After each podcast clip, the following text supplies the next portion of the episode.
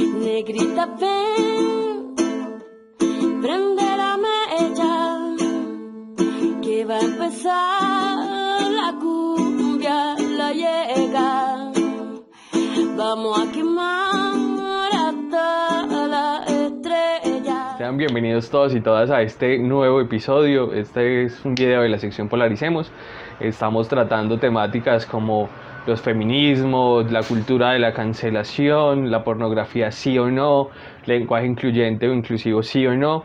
Eh, y para esta conversación trajimos a una gran invitada como lo es Valentina Zapata, así que espero disfruten esta entrevista. En la descripción estarán los nombres de, de los autores y autoras mencionados en el video y los tiempos de cada pregunta, así que espero les guste.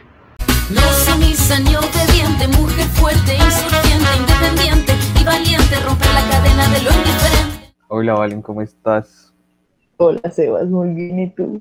Bien, gracias. Eh, Valen, me gustaría como primero que nos cuentes un poco quién es Valentina, qué haces, mm, estás en un grupo, todo, por favor. Bueno, mm, mi nombre es Valentina, eh, soy estudiante de la licenciatura en Pedagogía Infantil de la UTP, hago parte del grupo de estudios 96, eh, también pues del de, de Pereira, Mm, he estado en varios procesos, como por ejemplo eh, la Junta Feminista Nacional, que es un proceso que están haciendo y que estamos construyendo. Mm, también eh, he participado del Festival Departamental de Artistas por la Paz, que es un proceso que realizamos cada año, eh, en el que tú nos has acompañado también. Mm, ¿Qué más he hecho? Pues eh, hice parte de la UNES desde que nació y ocupé también varios comisionarios allí. Y nada, siempre he estado como en procesos sociales, siempre, siempre, siempre, como desde hace cuatro o cinco años. Ay, bueno, ya llevas mucho rato en esto. Ole, sí es cierto, que viejera. Y tengo 23, tengo 23. Vale, pues yo creería que lo primero es que nos puedas contar cómo podríamos entender eh, el feminismo o los feminismos, qué es eso, Mm, cómo se come, cuéntanos. ¿Cómo se come? Bueno, esa es una gran pregunta. Cuando tú me dijiste como esa pregunta, yo dije, "Mm, ¿qué es el feminismo? ¿Cierto? Porque eso es algo que, pues que creo que hasta el momento pueden haber muchísimas definiciones, pero creo que no va a haber una definición como en concreto.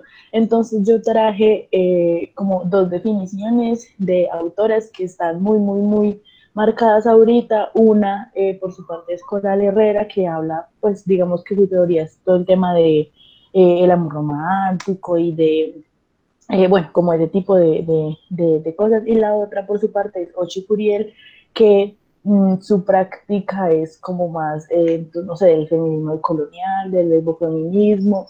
Entonces ella como que es eh, para mí un poquito más marcada y yo me siento mucho más eh, cercana a ella.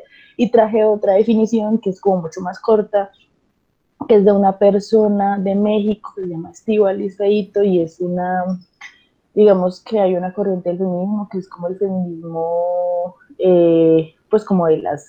mm, la ola del feminismo tecnológico, ¿cierto? De las redes, de hacer el activismo por ahí, y ella se marca como en eso. Entonces, Coral Herrera, ah, bueno, y tengo también otra que fue la que yo más o menos puedo construir, que es la que, en la que creo, pero también sacando como elementos de las otras, de las anteriores. Entonces, por ejemplo, eh, Coral Herrera, ah, bueno, lo voy a mencionar porque pues no hay como una, no dicho, esas son tres definiciones, pero como hay tres definiciones, pueden haber un montón de definiciones porque cada, cada una de nosotras tiene una definición de acuerdo a sus vivencias, de acuerdo a sus prácticas, incluso de acuerdo a sus creencias e ideologías. Entonces no hay algo como esto es, pero sí hay unas bases y sí hay unas líneas, digamos que generales. Entonces, por ejemplo, Coral Herrera dice que ser feminista es estar a favor de la igualdad entre hombres y mujeres. Y eso ya digamos que de, primero marca como una de las eh, debates o contradicciones que hay, ¿cierto? Si es movimiento es para eso no es para eso. También dice que ponerse como las gafas violetas que le permiten a una ver el mundo diferente a como lo veía antes. Y eso es efectivamente cierto, ¿cierto? Uno empieza a ser feminista y ya uno no ve las cosas eh, igual. Y dice que implica una lucha personal y política en todo, en la cama, en la casa, en las calles, en el trabajo, en el centro de estudios. Bueno, entonces lo que dice también es que es una lucha para intentar vivir todas mejor, aunque haya que balancear el sistema. Ojo, balancear el sistema. Ella no, no, no pone entrada que hay que tumbarlo, dice que hay que balancear. Sí, y eso, digamos que el pa, lo destruye completamente. Y también dice que, pues, que el sistema está construido para la explotación de la mujer, que efectivamente es cierto, pero pues si un sistema está construido para la explotación de la mujer, uno, uno no lo debería balancear, lo debería, ¿cierto? Usar el objetivo que sería como o lo que sea. Y Yao Chicuriel, en un texto que se llama Género, Raza, Sexualidad eh, y Debates Contemporáneos, dice que es la teoría feminista quien pone descubierto todas aquellas estructuras y mecanismos ideológicos que reproducen la discriminación y exclusión, sobre todo hacia el grupo social de las mujeres, la mitad de la humanidad, aunque sus análisis permitan analizar otros grupos sociales y otras relaciones. Y yo no sé, o sea, yo, yo creo que esa es la definición más, pues como mucho más cercana, porque, como lo decía ahorita, uno no puede pretender como vamos a, no sé, llevar al capitalismo ahí por la línea, ¿cierto? andando, no, o sea, el capitalismo es algo que destruye el patriarcado igual y eso no hay que mediarlo. Y lo que dice Chicuriel sí es, toda, es poner al descubierto todas las estructuras y mecanismos ideológicos que reproducen la discriminación y exclusión. Y ella ya dice algo importante y es que permite analizar eh, como involucra a las mujeres, pero que también permite analizar otros grupos sociales y otras relaciones. Entonces, pues porque el patriarcado no únicamente eh, como que afecta a las mujeres. Y Estivalis dice, el feminismo busca la emancipación de la mujer del sistema patriarcal, ¿no? La igualdad. Ella está muy cercana también a lo, dice, lo que dice eh, Ochi. Eh, bueno, y mm, yo la puse a ella porque, por varios motivos, ¿cierto? Y lo mencionó porque creo que es importante y es que lastimosamente eh, mm, Estivalis tiene más o menos, pues es como veinteañera, ¿cierto? Entonces es un par. Y ya las otras, las anteriores, pues sí son muy académicas, son, pues han leído esta vida y la otra, tienen teorías y bueno, como un montón de cosas. Y a veces el feminismo hace eso, como que nos sentamos como un poquito alejadas de, de algunas mm, feministas pero hay otras también que nos permiten como acercarnos a la teoría y, como que no la pueden explicar. Entonces lo que hace ella a través de las redes sociales es dar, es decir, qué es responder preguntas, también responder como mm, estereotipos, bueno, prejuicios que hay sobre el feminismo y las explica con una línea clara y es como, hey, parce, esto me está haciendo mucho daño, hay que tumbarlo, no hay que mediarlo, que eso creo que es lo importante.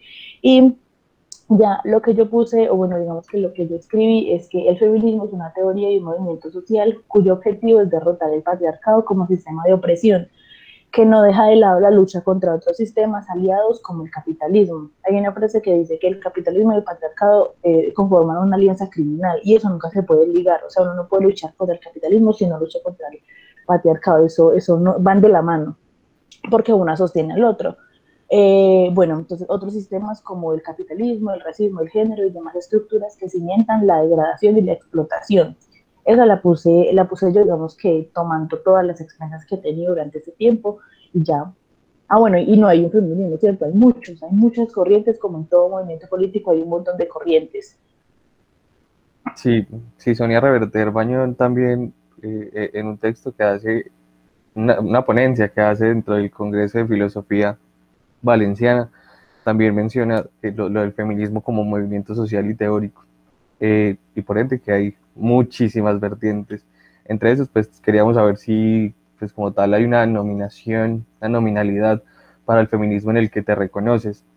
Entonces, hay feminismo radical, hay liberal y demás. Pues quisiera que nos contaras un poco como en qué nominalidad te, te, te encasillas.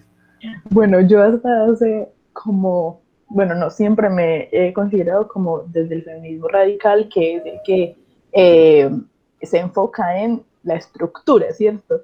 Pero ahorita hay toda una discusión con el feminismo radical por el tema de las, eh, eh, las radicales transfeministas, las, ¿cómo se llama? La RATFEN, que digamos pretenden excluir a las mujeres trans, ¿cierto? Y, y, eso yo creo que va en contra del propio feminismo radical porque eso está en contra de de las estructuras, del género, como etcétera, etcétera, como es una contradicción.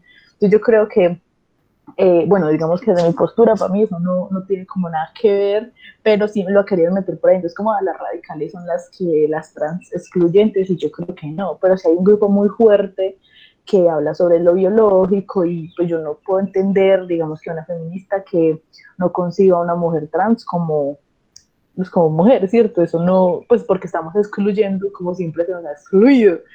Pero yo diría que mm, es un feminismo con bases radicales, ¿cierto? Porque sí hay que liberarlo de todas las estructuras de, eh, de, poder y específicamente todas las estructuras que nos oprimen.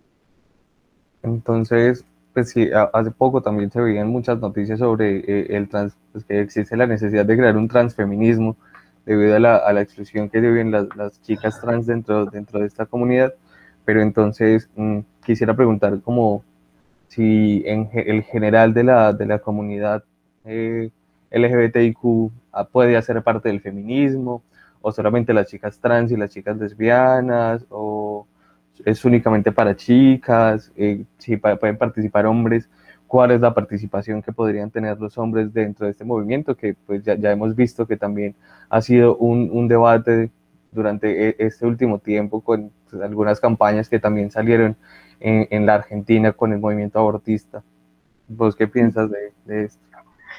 Bueno, hace mucho tiempo como que yo hablaba con una amiga y estábamos hablando justo de ese tema, como bueno, el rol de los manes dentro del movimiento y ella me decía como parce, históricamente hemos tenido un rol de como de cuidadoras, debe enseñarla él, como el el momento, bueno, lo que sea, me decían, yo no puedo creer que todavía en este momento estemos diciéndole a los manes qué rol tomar en el movimiento feminista o en el movimiento antipatriarcal, es como, parce, no, o sea, porque todavía le estamos diciendo qué hacer frente a nosotras, y yo desde ahí yo cambié mi perspectiva con todo, porque es cierto, siempre tenemos como, no sé, eh, la marcha de, qué hacer el día de la violencia contra la mujer, hacer el día del 8 de marzo, por donde tienes que ir, es como, no, no, no, no, no, es como, hey, si quieres realmente como participar de las cosas, toma tu posición, reflexiona al respecto y ya, pero no pretendas que yo te voy a decir por dónde tienes que marchar, porque tú no vives lo que yo vivo diario, digamos que obviamente hay discusiones como por ejemplo, sí, a los hombres los matan más que a las mujeres, que el feminicidio no existe, pero es que hay muchas, digamos que cosas que pues que yo no sé si la gente no, no las entiende o tal vez no se han sabido cómo también explicar. Y es que, por ejemplo, a los, a los hombres sí los matan más, pero por motivos diferentes, los matan otros hombres por peleas o por, bueno, las cifras dicen que los matan como por riñas callejeras o por, bueno, como ese tipo de cosas. A las mujeres las matan otros hombres por cuestión de género. Entonces, como eh, usted me hizo esto, no la voy a dejar salir con eso. Sí, digamos que son motivos muy diferentes, porque al hombre, no sé, tuvo un conflicto con X o Y, o, X o Y man, y bueno, pasó lo que tenía que pasar, pero entonces, ah, por el caso contrario la mujer es como, eh, te mato porque eres mía, si me a entender, es una relación de poder, pues como que es totalmente diferente. Entonces yo creo que efectivamente los hombres sí tienen participación, pero yo creo que hay que hacer la diferenciación entre el movimiento feminista y el movimiento, digamos que la lucha antipatriarcal, porque en la lucha antipatriarcal sí, para mí sí cabemos absolutamente todos y todas, ¿cierto? Porque no se pone absolutamente a todo, a todo el mundo, a todo el mundo, a todo el que vea por ahí el patriarcado, tin, tin, tin, tin, tin. Pero a las mujeres eh, creo que sí el movimiento es un movimiento para y por las mujeres y quienes pueden participar. Para mí, toda persona que se reconozca como mujer, ¿cierto? Toda persona que se reconozca como mujer, eh, pues independientemente pues, de, su, de la biología y lo que sea, no, si vos te consideras como mujer, puedes como estar allí. Obviamente, obviamente, digamos que van a ver como o van a existir como una diferencia entre las opresiones que ha vivido una de la otra, ¿cierto? Por las características y demás. Pero yo creo que eso no, no impide como la participación. Ahora, mmm, iba a decir, bueno, ya mencioné como lo de, lo de que el feminismo debe dejar también el escenario paternalista de explicar cada cosa, sino como también, eh, es decir, tenemos el movimiento feminista, tenemos como la lucha antipatriarcal, ¿cierto? Enfocada en eso, pero también tenemos eh, al hombre, ¿cierto? A persona que se considere como hombre, que puede realizar sus reflexiones propias, con concebirse como traidor del patriarcado, las masculinidades de, eh, contrahegemónicas, pues como hay un montón de, de elementos que se pueden hacer y como para construir. Y por ejemplo, hace como, no sé, la semana pasada había algo que decía, eh, era un post de un man que decía como amiga, tú también si vas a la fiesta y emborrachas a tu amiga y la besas o algo así como amiga, si tú haces eso, también eres una agresora y es como, parce, efectivamente hay un montón de escenarios que no impiden que nosotras podamos tener signos de violencia, pero esa tampoco es la discusión, es como que hmm, tú también puedes serlo, obvio, obviamente yo también puedo serlo, pero es como intentar poner la discusión en el mismo nivel, Y es como que, que, que los hombres se enfoquen en, ah, tú también lo puedes ser en vez de como, hey, yo soy consciente de que toda mi vida he tenido como un montón de privilegios, yo soy consciente de que eh, si yo me monto un carro, pues a mi hermano no me va a hacer absolutamente nada, ¿cierto? Me puedo montar euro y no me va a hacer nada, yo soy consciente de que puedo acceder incluso a la educación superior mucho más fácil, o puedo tener beneficios, o no me van a limitar los deportes, o me van a permitir ponerme, no sé, una ropa pues como mucha ropa y demás y no me va a pasar nada, ¿cierto? Es como ser consciente de esas cosas, intentar cambiarlas y no replicarlas. Ya. Entiendo.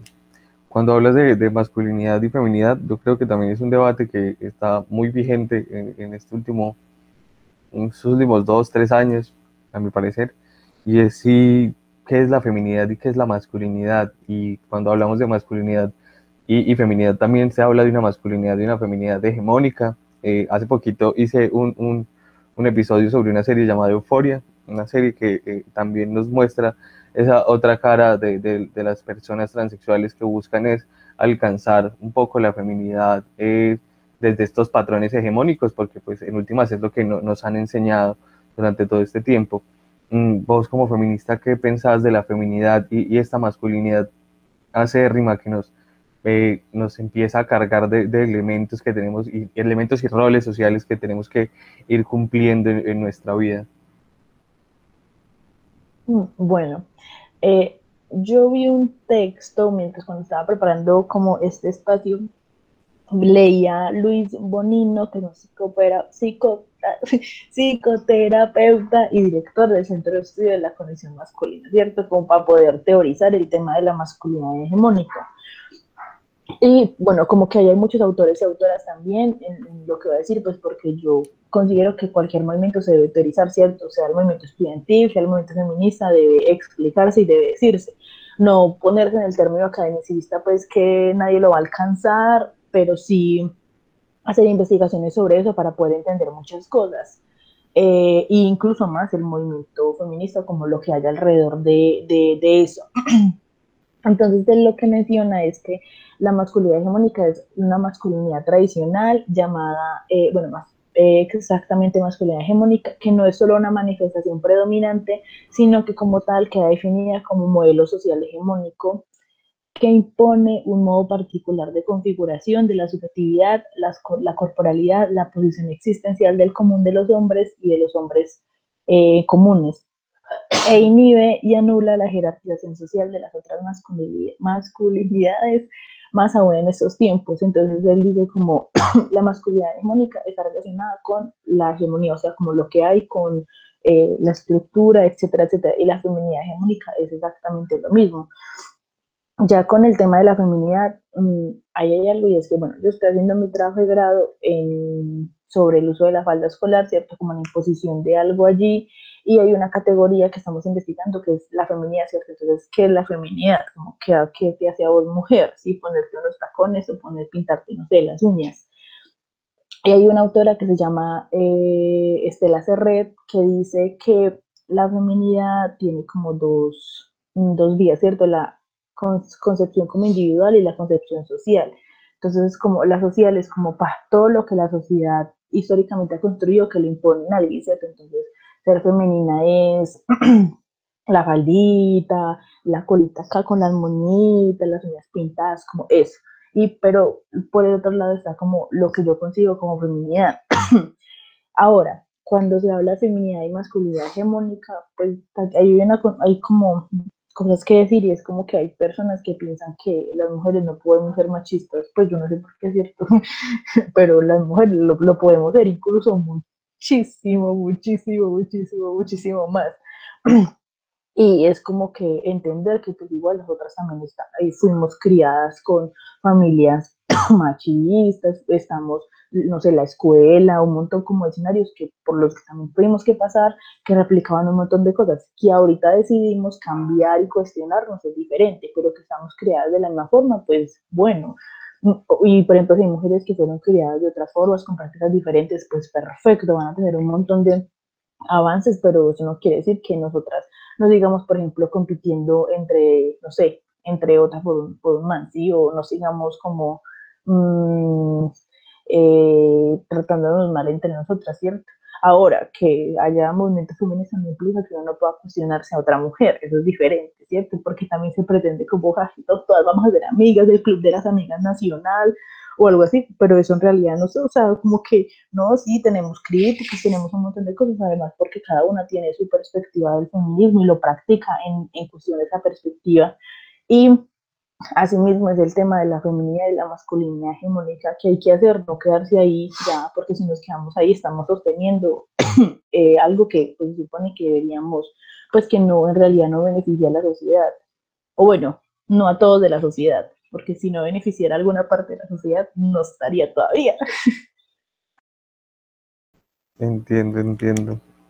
Hay, hace poco salió la denuncia de Nat Campos, una, una youtuber mexicana, eh, frente a, un abuso desde, desde otro youtuber mexicano, si mal no estoy. Eh, Rix, Rix. Eso. y vuelve a avivarse este discurso de, de, que las feministas quieren cancelar a todo el mundo y, eso de la cultura de la cancelación y que yo creo que en realidad la, mayoría no llegamos a tener claro qué es eso de la cultura de la cancelación, qué se pretende establecer también desde el lenguaje allí mm, y pues qué, es eso de cancelar una persona. Parce, pues bueno, yo no sé, es que yo creo que esa cultura de la cancelación incluso está o puede llegar a estar muy relacionada con el escrache, ¿cierto?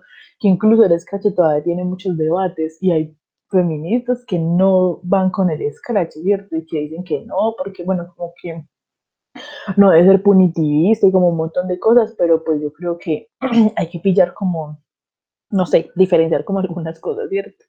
Mm, bueno, la cultura de la cancelación yo, yo me puse también a buscar porque yo no entendía muy bien de qué se trataba. O sea, yo había escuchado algunas cosas como prácticas, pero no entendía como, ¿cierto?, que, que, que podría ser. Entonces, encontré que es un concepto que eh, consiste en que un personaje público dice algo, algo inconveniente u ofensivo y se, simple, o sea, lo que hace eso es como generar un efecto que... Mm, reacciones que la gente busca cancelar a la persona como, uy, este man dijo esta cosa racista, entonces ya, no más, no más, no más, no más con él. Eh, entonces, él, lo que leía era que era una serie de boicot a su labor profesional o la plataforma que le sirve de altavoz a las reflexiones y que en definitiva suponía como el fin de su reputación.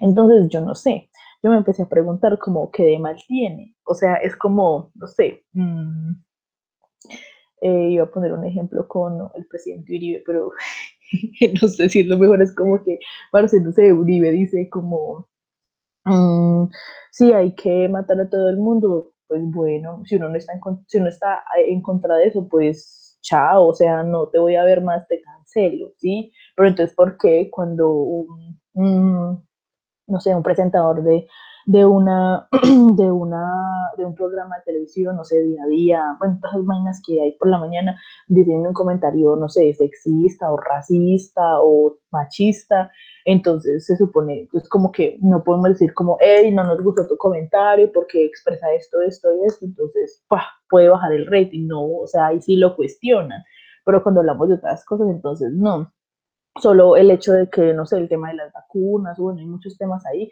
que hay posiciones con las que uno no está a favor y simplemente uno puede decidir dejar de verlas, pero cuando hay temas, digamos que tan sensibles como es el tema de la mujer, como es el tema incluso de, el tema del racismo, que también hay unas estructuras muy fuertes ahí que se siguen normalizando y que son la vaina, ¿cierto? Que hay normalizadas un montón de vueltas que por eso la gente es como, no, pero si a mí me enseñaron eso de cuando chiquito, o sea, me dijeron eso cuando chiquita, pues eso está bien, yo por tan exagerada. Por ejemplo, con el caso de Nat Campos, hay una youtuber que se llama Yo Stop, algo así, que es una reacción diciendo como las historias decían como, sí, esos movimientos feministas, esos, pues como que criticaba y, y, estaba cuestionando mucho, pero de una forma como muy fuerte a las personas que estaban apoyando a Nat, ¿cierto? Pero las personas que están diciendo, sí, hay que mandarlo a la cárcel, hay que hacer esto, y es como, hey, parce, lo mínimo. Entonces, yo creo que el tema de la cultura de la cancelación, pues a mí, a mí me parece que está bien, ¿cierto? O sea, yo creo que si uno no le, no le parece la opinión de alguien, pues parce, o sea, uno simplemente no la sigue viendo, o uno si tiene la oportunidad de decirle, pues se lo dice. Pero no me parece, incluso con la definición que encontré, que es como un botcoin a la profesión, o supone el fin de la reputación. Y yo creo que, bueno, si vos decís algo, no sé, como que hay que emborrachar a las mujeres en un bar para, no sé, comérselas, que violarlas. Si usted lo dice, pues suerte, ¿cierto? Yo creo que no hay que seguir tolerando y normalizando esas cosas porque porque se ha permitido eso es que todavía se normaliza. Entonces yo creo que la cultura de la cancelación está bien, pues eso a mí como no dijiste algo que me parecía, pues obviamente como que respetando las opiniones, ¿cierto? Porque esa persona además que tiene unas creencias y tiene una construcción ahí, lo que sea, lo que sea, pero pues digamos que si no va eh, en la misma vía de lo que pienso, y yo creo que está mal porque hay un montón de cosas, porque hay un montón de investigaciones que dice que está mal, pero vos seguís pensando que está bien, pues no, pues bueno, suerte. Es como decirle, no sé, a una persona que es uribista que eh, es, es, es malo, no, para ellos está bien. Sí, no sé, además un uribista sin fundamentos, no sé, que lo diga un empresario, pues que de verdad sepa que, que, que si sube el salario mínimo, no sé, le va a afectar a su empresa, pero una persona a pie, no, no. Sí, sí, eh, se eh, me gustaría hablar sobre dos temas más. Eh, uno, es la, uno es el lenguaje incluyente o inclusivo, que pues también ha, sido un debate que se ha tomado también las, las instituciones universitarias, académicas en general, y que pues yo como estudiante de, de español, pues me he visto inmerso en la discusión y pues, todas las clases de morfología, de gramática en general, pues están dando eh, este tipo de discusiones. Mm, ya, ya Moni eh, decía que el lenguaje es una multiplicidad de discursos políticos y por ende una multiplicidad de, poderes, eh, entendiendo también el lenguaje como la pornografía, pues no, no, entendiendo el lenguaje estrictamente como, como la gramática y la lengua, sino como todos estos factores que pueden llegar a influenciar a, la persona, la televisión, el cine, la pornografía en general. ¿Vos qué piensas del lenguaje incluyente?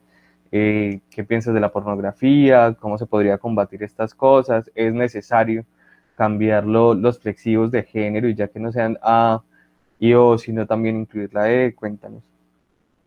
Hmm, bueno, yo, hay, madre, yo vi una asignatura que se llama lengua materna cuando estaba diciendo la U.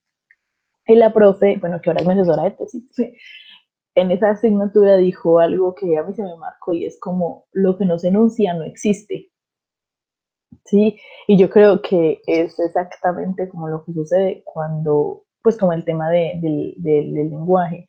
Ahora, yo creo que obviamente van a haber muchas debates ahí, pues porque el lenguaje es una estructura, ¿te cierto? También es, corresponde a un montón de cosas y no, no se pueden cambiar algunos elementos, de lo, también pues como a partir de lo cultural y esas vueltas, pero eh, el lenguaje replica eh, lo que el sistema y la estructura, digamos, que dice, ¿cierto? Y en ese sentido, eh, yo creo que sí, sí, el lenguaje inclusivo sí hay que utilizarlo, creo que, pues no sé, justo cuando estabas hablando de eso dije como el, el, presidente puede decir preparamiento y no podemos decir ella, ella ella, no, no, entonces tengo que entender como que, pues no sé,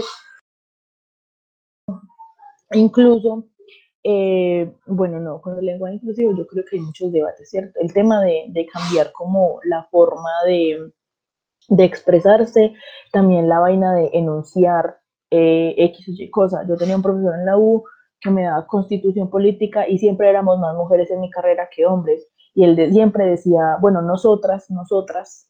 Y, y todas las nenas eran como, ¿por qué nosotras? Y los manes es como, se van procediendo nosotras. Y él como que notó eso y explicó, dijo, no, pues es cierto que estamos más mujeres, más, están más mujeres que hombres. Y, y es como que, bueno, mientras eh, podemos estar 20 mil viejas y está un man y es nosotros, pero pueden estar 20 mil manes y hay una mujer, igual sigue siendo nosotros, ¿sí? Entonces como que si no existiera. Y pues incluso está el pronombre, está la, si me hago entender, yo creo que es una discusión un poco más también de, de concientizarse y de querer, o sea, que de querer cómo hacerlo, de querer cambiar. Y obviamente pues hay estructuras, por ejemplo, como la RAE, que son ortodoxas tal vez, que deben iniciar también a cuestionarse como ese tipo de cosas. Y es que la gente va cambiando, así ellos no lo vayan haciendo, o sea, si ellos no lo vayan eh, pensando en demás, y mientras la gente acepte un montón de cosas en, su, en, en el decir, en su vida cotidiana, ya, o sea, va a quedar. Entonces yo creo que hay que, hay que seguir haciendo muchísima, muchísima pedagogía con eso, ¿cierto? Con el tema de la E, con el tema de la X, porque es como, bueno, a ti cómo quieres que te llame, ¿cierto? Por él, por ella, o no, si no te reconoces, pues no te reconoces, o sea, yo no te voy a imponer algo que, tú simplemente no, mmm, por el cual no te sientes recogida. Pero yo creo que el lenguaje inclusivo sí. sí. Yo no soy tan fuerte en esa discusión del lenguaje inclusivo, pero, pero que, porque incluso creo que dentro del movimiento feminista hay muchas discusiones también entre, frente a eso. Bueno, cierto, como es un, es un, el lenguaje inclusivo es un tema de la sociedad, es un debate de la sociedad entera, porque cambia las estructuras de lo que siempre hemos dicho.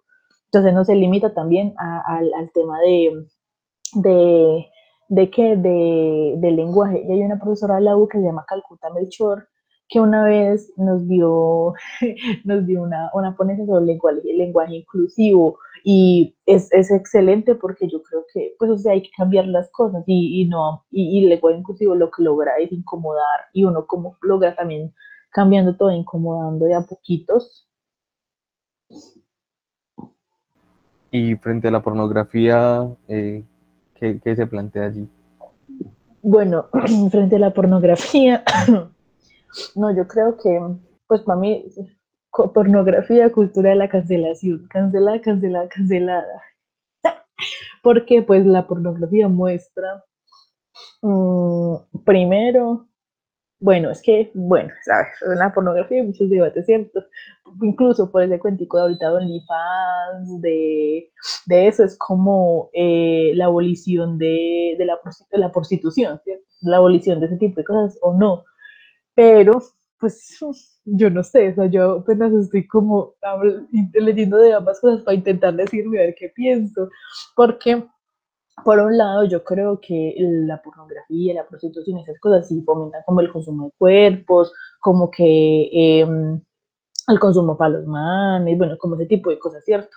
Pero por el otro lado, hay muchas mujeres que decidieron la prostitución como ejercicio laboral porque no tenían condiciones y porque no tenían como otra, otra, otra forma. Entonces, como, pa, los abolicionistas no pueden pretender quitarles ese trabajo, pero entonces, ¿qué le van a dar? O sea, como cuál, que vuelva a ser ese seguimiento de esa mujer. Entonces yo creo que el tema, por ejemplo, la prostitución es un debate como um, muy quieto porque también implica temas de eh, trabajo, implica pues como un montón de cosas. El tema de la pornografía sí creo que es eh, todo el tema de consumo de, de, de cuerpos, pero un consumo um, incluso irreal, pues porque lo que muestra la pornografía a veces no es lo que pasa en la vida real, ¿cierto?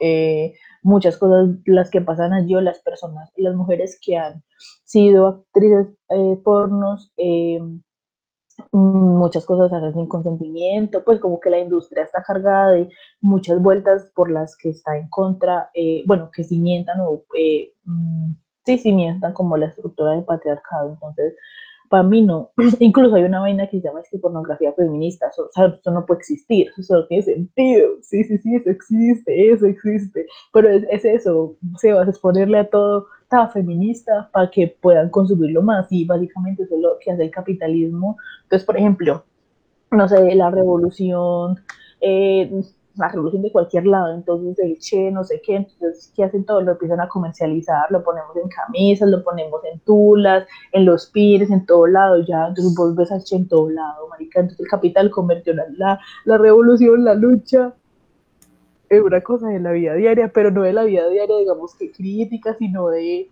pues, vos ponete la camiseta del che, ya, Sí, pues eh, el mercado se ha sabido apoderar de la mayoría de luchas sociales. Claro, incluso hay una vuelta que se llama feminismo pop. Ah, ya me acordé de feminismo pop, se llama esa vaina. Y el feminismo pop, eh, esperen, esperen.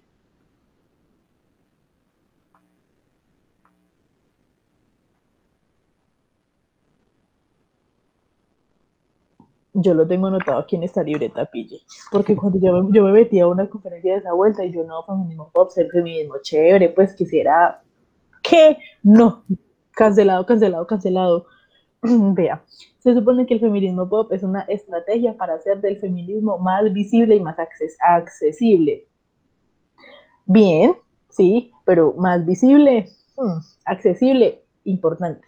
Dice también que bueno, utiliza como el lenguaje para que llegue a todas las mujeres, utiliza ideas para que las chicas no les, que no les atraiga, que no les atrae el activismo, se unan, popularizar el feminismo. Pero detrás de todo eso que hay, parece utilizar como los dispositivos del capital para, para la lucha, si me hago entender, o sea, como que hay una idea, hay un pensamiento bien que, si lleguemos a toda la gente, lleguemos a todas las viejas, lleguemos a la montaña, pero ¿cómo vamos a llegar? ¿Sí? Entonces vamos a hacer camisetas em, que las hacen eh, las explotadas de por allá, no sé qué país, si me hago entender, entonces como que hmm, ese feminismo, no sé. Eh, y es lo mismo con el tema de, de, lo que estabas diciendo, eso es lo que hacen. O sea, como que eh, ahorita, no sé, ella incluso vi una colección en diciembre que sacó que decía, las mujeres podemos con todo. sí, y bueno, está bien usar como esas frases, está bien usar como ese tipo de cosas, pero también hay que pillar que hay detrás. Entonces ellas le pagan a un montón de mujeres, las explotan para que hagan esas camisas, pero tú lo vas a poner acá con un montón de privilegios que dice, tú puedes hacerlo. Sí, pues la, mercantilización de toda la lucha, hace poco también sobre una chica trans eh, obesa que salía en una, en una propaganda, no recuerdo de qué marca, pues también se, se empezó el debate si en serio es porque se apoya o porque simplemente se quiere vender y es obviamente porque se quiere vender. Lo mismo que pasa con Nike y las luchas raciales en, en, Estados Unidos es exactamente lo mismo. No es que el capitalismo diga, ay, sí, tenemos que apoyar la sociedad. no. Cosas no pasan. Esas cosas no pasan. eh, vos hacías, haces parte o hacías, no, no, sé, sobre el movimiento de la paridad.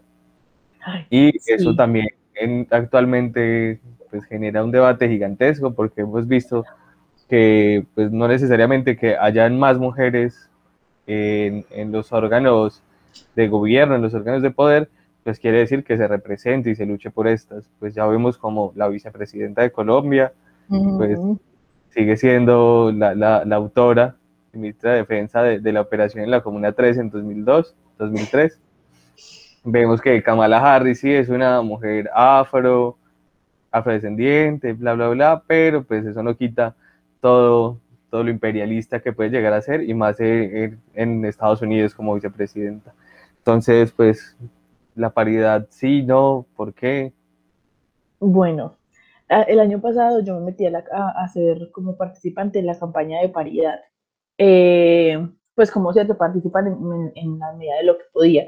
Pero, por ejemplo, está la organización eh, Artemisas, que es la que ha impulsado todo el tema de, de, la campaña a nivel nacional. Es un proceso muy fuerte que sería importante como que las personas que estén viendo esto lo puedan buscar y se puedan acercar porque tienen procesos muy interesantes. Eh, bueno, la paridad, hoy, es, es que es un tema como muy complejo, ¿cierto? Eh, y bueno, ahí hay algo y es que las mujeres somos el 52% de la población, ¿cierto? En el país. Y hay algo que es la ley de cuotas, que es la ley 581, que fue aprobada en el 2000, donde se establece que la participación de las mujeres en niveles eh, decisorios de la administración pública debería ser el mínimo el 30%, ¿sí? O sea, 30% y el 70% los manes. pero eso nunca se cumplió, o sea, para cargos de elección popular las mujeres nunca alcanzamos a ocupar ese 30%. Entonces estaba el 12% en alcaldías y consejos, está el 16% en gobernaciones y el 19% en el Congreso, el 19% del 30% permitido.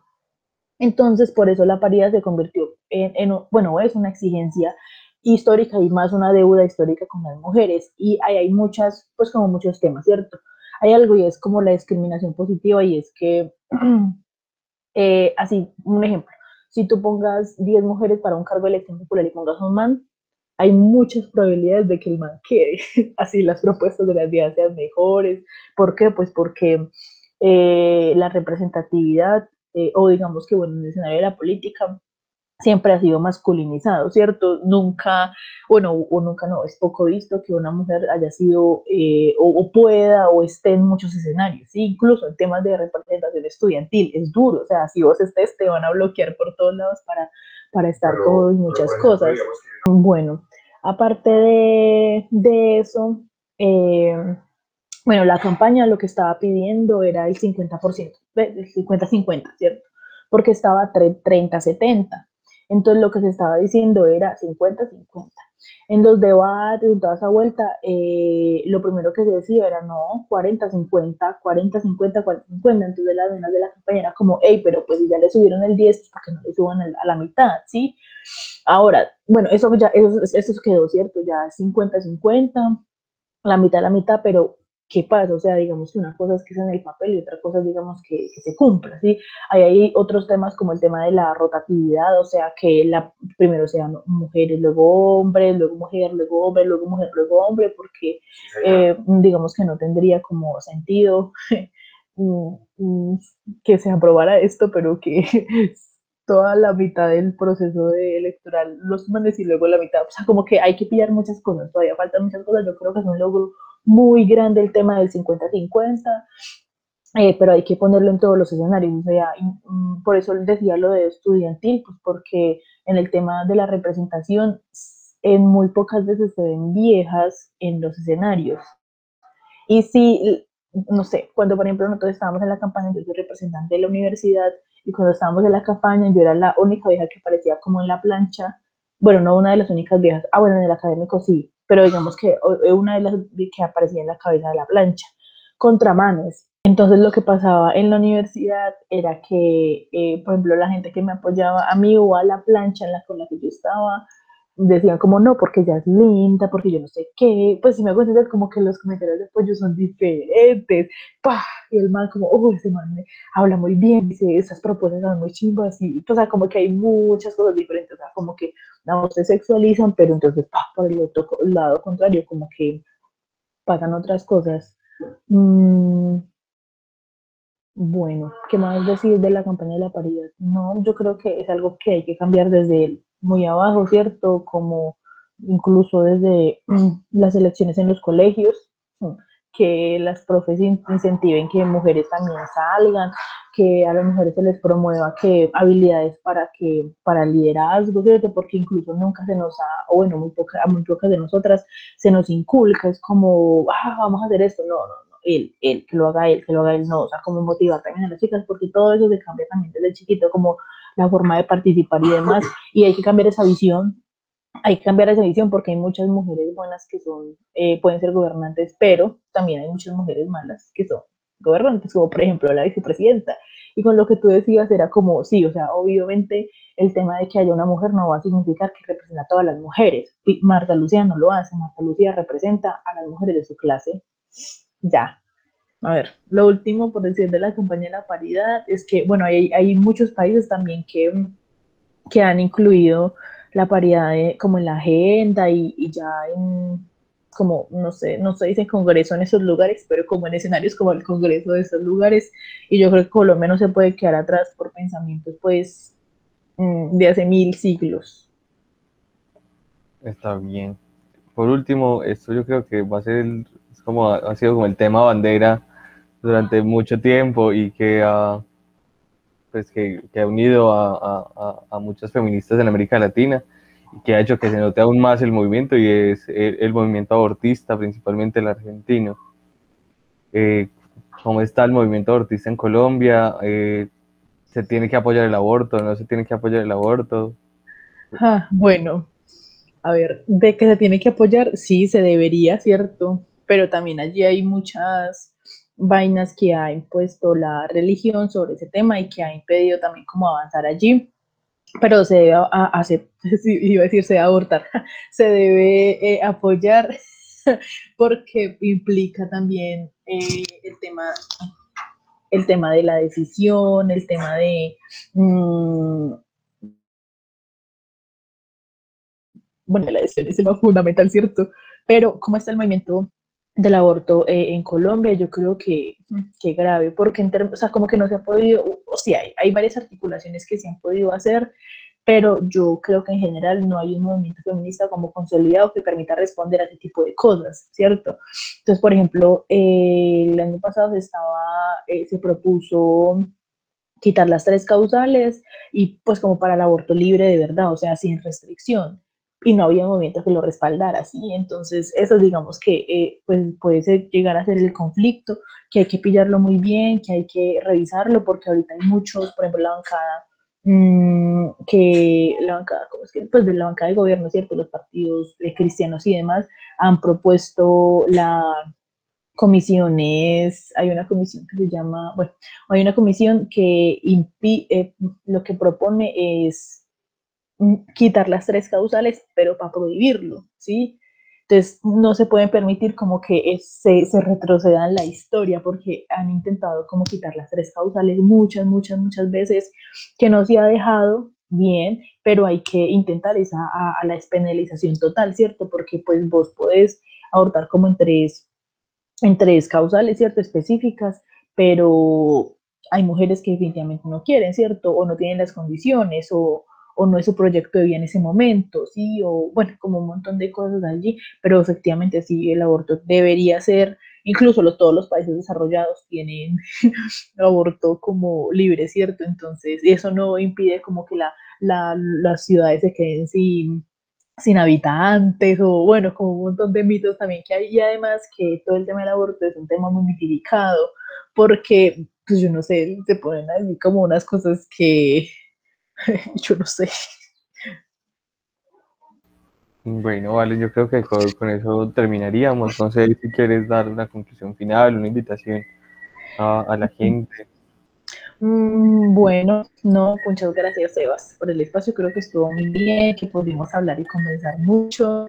Eh, y una invitación, no, yo creo que es un llamado a que todas las mujeres se organicen en lo que quieran, ¿cierto? Lo que quieran organizarse, pero sobre todo en, en, procesos de mujeres, que eso nos permita articularnos y eso nos permita también lograr como varias cosas e ir a tumbar como un montón de cosas que están mal. Entonces yo creo que el llamado siempre, siempre, siempre, siempre va a ser a articularnos, a unirnos y sobre todo organizarnos, porque la lucha siempre debe ser organizada y con enfoques claros.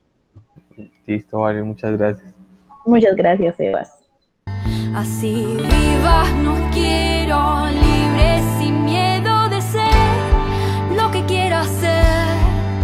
Voy a vestirme como quiera, con jean o con pollera. Voy a luchar por el aborto legal.